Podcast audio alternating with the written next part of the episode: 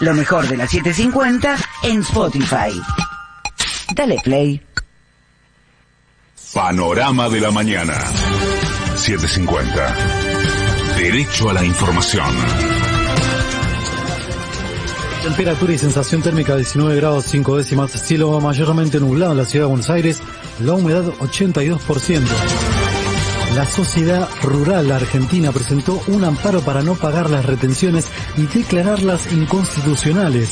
El presidente de la entidad, Nicolás Pino, detalló la presentación que hicieron de este recurso que a nuestro modesto entender cayéndose la ley de emergencia y no aprobándose la ley de presupuesto que incluía que por dos años también se podía manejar el tema de retenciones, al no existir esos dos elementos, las retenciones a partir del primero de enero del año 2022 deberían ser cero. Exhortamos al presidente de la Nación que vea este tema, le exhortamos al Poder Ejecutivo que vea este tema porque estamos convencidos que esto es así. Nos pareció prudente presentar una acción de amparo, estando en el interior es donde nosotros representamos a los productores. Así que nos pareció muy prudente presentar esto en Córdoba. Nosotros presentamos esta, este recurso de amparo porque las retenciones son inconstitucionales.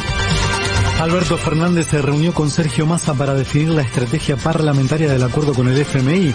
El proyecto podría ingresar este viernes al Congreso por la Cámara de Diputados para ser tratado entre el 10 y el 15 de marzo.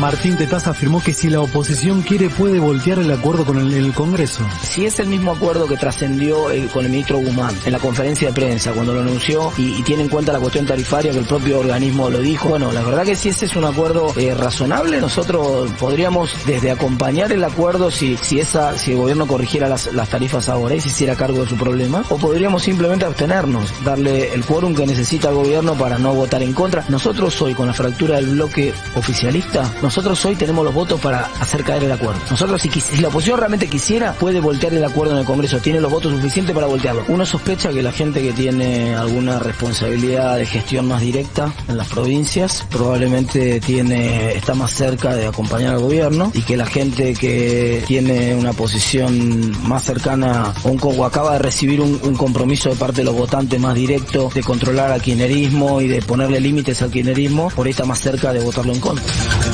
Sobre este tema, Leandro Busato manifestó que confía en el gobierno frente a las negociaciones que llevó adelante con el organismo. Se habla como que nosotros confiáramos en el fondo. Yo confío en el gobierno argentino, no en el Fondo Monetario Internacional. Confío que el gobierno argentino celebró un acuerdo que realmente no va a perjudicar la soberanía de nuestro pueblo, no va a traer más hambre y miseria y va a permitir que tras cuatro años y medio de crisis podamos salir claramente a flote con un proceso que no ajusta la economía, que no genera restricción en el, tema laboral, que no genera ajuste previsional y que permita que la Argentina salga de una situación muy incómoda que no fue nuestro gobierno el que la metió. Porque digo, el señor que se acaba de ir es el responsable o uno de los responsables principales de que estemos discutiendo ese tipo de cosas en la Argentina agregadas a una pandemia, ¿no? Además, Miriam Breckman denunció que el acuerdo es un ajuste clásico del Fondo Monetario al país los dólares para el FMI. Es más, no, no, no es con crecimiento, como dijo Guzmán. Segunda mentira de Guzmán, es con decrecimiento económico. Lo establece expresamente el acuerdo porque prioriza que los dólares vayan para pagar la deuda y no, por ejemplo, que un determinado crecimiento económico haga que se necesiten más importaciones de capital del exterior, por lo cual se pierdan dólares. Es decir, en cada uno de los puntos Guzmán te demuestra que si le sacas toda la zaraza, como él mismo lo ha denominado en forma muy poética, lo que te va quedando es un acuerdo ajuste clásico. El gobierno y los gremios docentes acordaron un aumento de paritarias de casi 46%.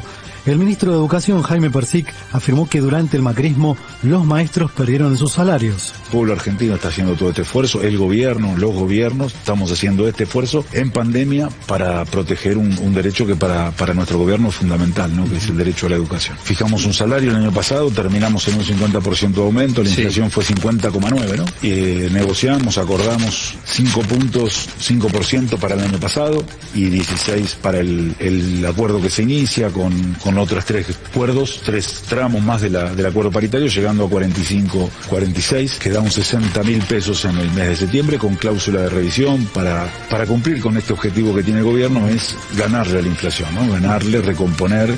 En el gobierno de Macri perdimos los docentes entre 20 y 25 puntos. Corrientes.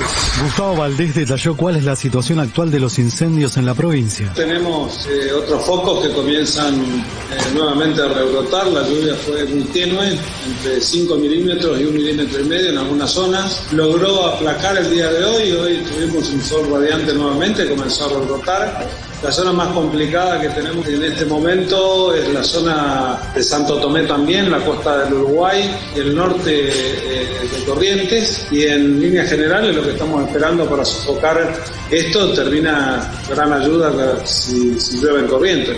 Las estimaciones son multimillonarias. Por estaciones tenemos 30.000 hectáreas de bosques implantados quemados, tenemos 30.000 de bosques nativos este, y 800.000, 900.000 hectáreas de campo. Realmente es impresionante el golpe que tenemos a nivel productivo. Sergio Berni sostuvo que a la política le falta compromiso para resolver este problema. Tenemos que ser mucho más solidarios, mucho más responsables y mucho más comprometidos. Me parece que hoy a la política le falta compromiso. Una cosa es mandar ayuda, como quien manda un regalo, y otra cosa es comprometerse, otra cosa es trabajar, otra cosa es estar, otra cosa es estar caminando entre el fuego, entre las llamas, o porque si usted manda cosas sin comprometerse, sin logística, en vez de generar una solución, genera un problema. Si usted a Santo Tomé le manda 20 camiones cisternas, no, no le manda una bomba y gente avesada para poder maniobrar una, una cisterna, más que una ayuda, es un problema. Entonces eso significa comprometerse, eso significa tener sensibilidad, eso significa entender la realidad. Patria Grande. La Corte Constitucional de Colombia despenalizó el aborto hasta la semana 24 de gestación. De afuera. Vladimir Putin ordenó desplegar al ejército ruso en los territorios separatistas de Ucrania. Luego de que Donetsk y Lugansk se declarasen independientes, el gobierno ruso los reconoció y envió fuerzas armadas a mantener la paz. En tanto, el presidente ucraniano Volodymyr Zelensky sostuvo que sigue considerando las regiones territorio ucraniano y que intervendrá pronto el área. Boris Johnson anunció el fin de las restricciones por coronavirus en el Reino Unido desde el próximo jueves. Pelota. Hoy se disputan cuatro partidos que cierran la tercera fecha de la Copa de la Liga de Fútbol Profesional. Patronato recibe a Talleres 19-15, misma hora Unión recibe a Atlético Tucumán, mientras que Central Córdoba recibe a Colón en Santiago a las 21.30. En el mismo horario, Argentinos visita El Cilindro para enfrentar a Racing. Para hoy se anuncia una jornada con cielo mayormente nublado y una máxima que alcanzará los 28 grados. En estos momentos la temperatura y sensación térmica 19 grados 5 décimas, cielo mayormente nublado en la ciudad de Buenos Aires, la humedad 82%. Archivo Serra. Panorama de la mañana. 750.